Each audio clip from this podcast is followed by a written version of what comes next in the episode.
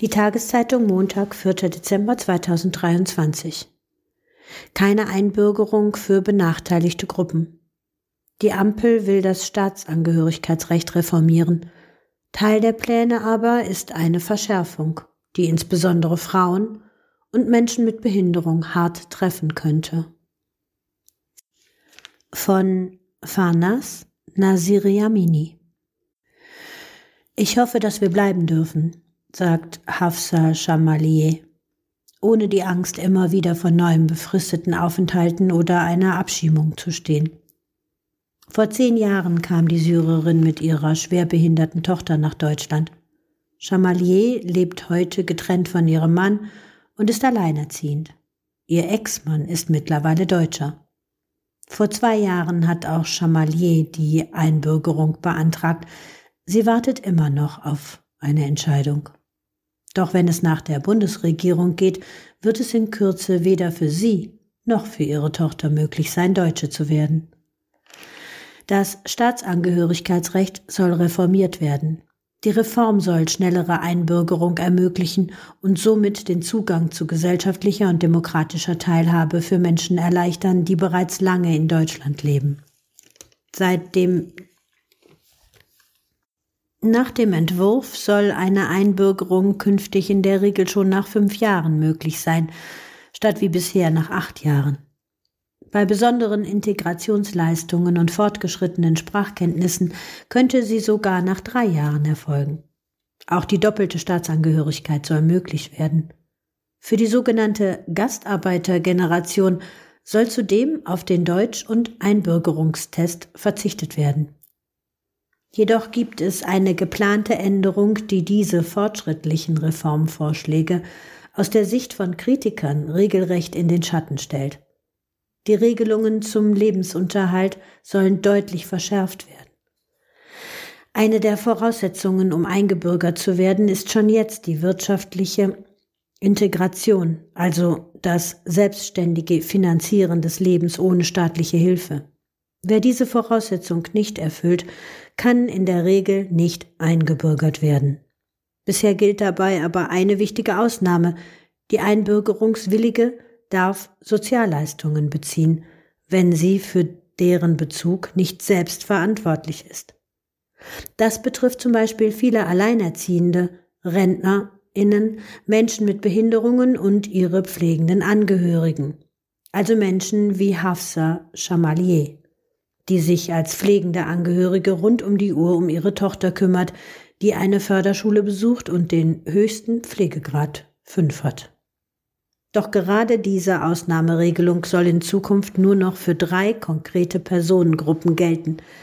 Die sogenannte Gastarbeitergeneration, denn alle, die in Vollzeit arbeiten und es in den letzten Jahr, zwei Jahren mindestens 20 Monate getan haben und trotzdem auf Sozialleistungen angewiesen sind, sowie Familien im Sozialleistungsbezug, bei denen ein Elternteil in Vollzeit arbeitet und der andere ein minderjähriges Kind betreut.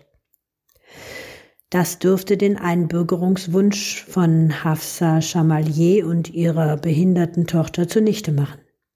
Neben der Pflege und Organisation ihrer schwerbehinderten Tochter ist eine zusätzliche Vollzeittätigkeit für sie nicht möglich.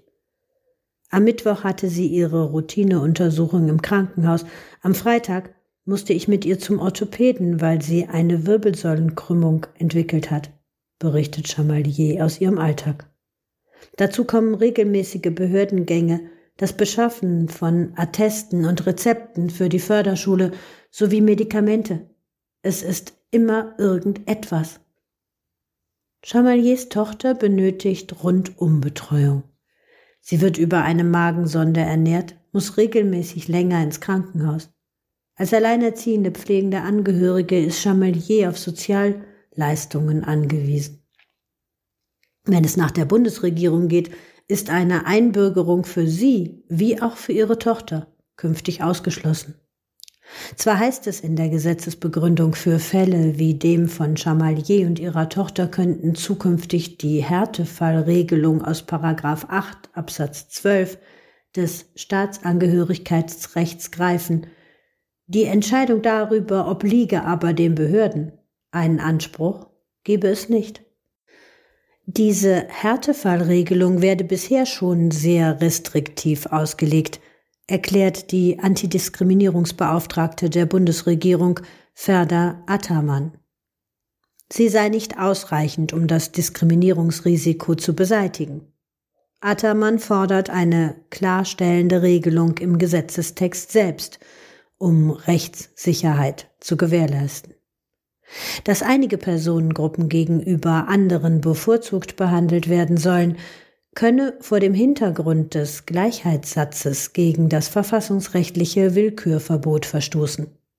Die geplante Verschärfung knüpft zwar nicht unmittelbar an die Diskriminierungsmerkmale der Behinderung, des Geschlechts oder des Alters an.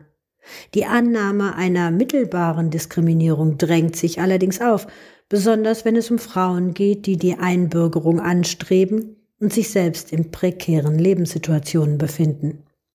Denn noch immer sind überwiegend Frauen alleinerziehend oder pflegen Angehörige und können daher regelmäßig nicht in Vollzeit arbeiten, sodass sie auf Leistungen angewiesen sind.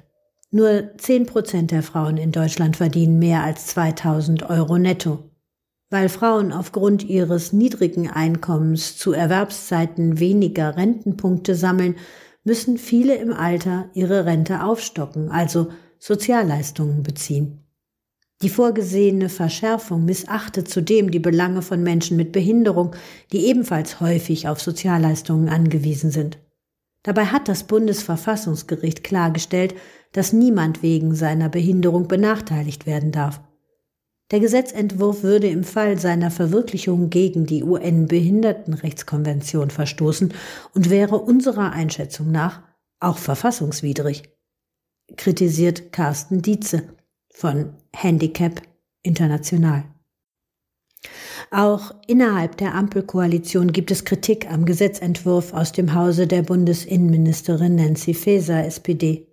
In der ersten Lesung im Bundestag drangen Abgeordnete von SPD und Grünen vergangene Woche auf eine Überarbeitung des Entwurfs.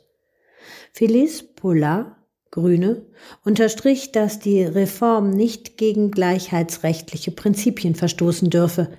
Hakan Demir, SPD, erklärte, auch er könnte nicht ganz nachvollziehen, warum wir einer Mutter, die ihr Kind pflegt oder Menschen mit Behinderung das Recht auf Einbürgerung absprechen sollen. Darüber müssen wir noch miteinander sprechen. Die FDP hingegen beharrt auf der Regelung und möchte nicht nachbessern. Bundesjustizminister Marco Buschmann erklärte vielmehr, es ist richtig, dass hart arbeitende Menschen schneller Staatsbürger werden können, jedoch werden die Kriterien für die Einbürgerung insgesamt verschärft. Wer als Ausländer vom Sozialleistungen lebt, wird künftig kein Staatsbürger mehr werden können. Schon in der kommenden Sitzungswoche, der letzten des Jahres, will die Ampel das Gesetz beschließen. Viele, die lange auf eine solche Reform gewartet haben, hoffen nun, dass der Bundestag in dieser Zeit nicht nur formale Korrekturen vornimmt, sondern die Gelegenheit nutzt, die Lebensrealitäten der Schwächsten in der Gesellschaft mit zu berücksichtigen. Während der ersten Lesung im Bundestag protestierte das Bündnis Passt uns allen vor dem Reichstagsgebäude. Die Reform müsse an die Realitäten einer vielfältigen und demokratischen Migrationsgesellschaft angepasst werden, fordert das Bündnis. Man dürfe diese historische Chance nicht verpassen.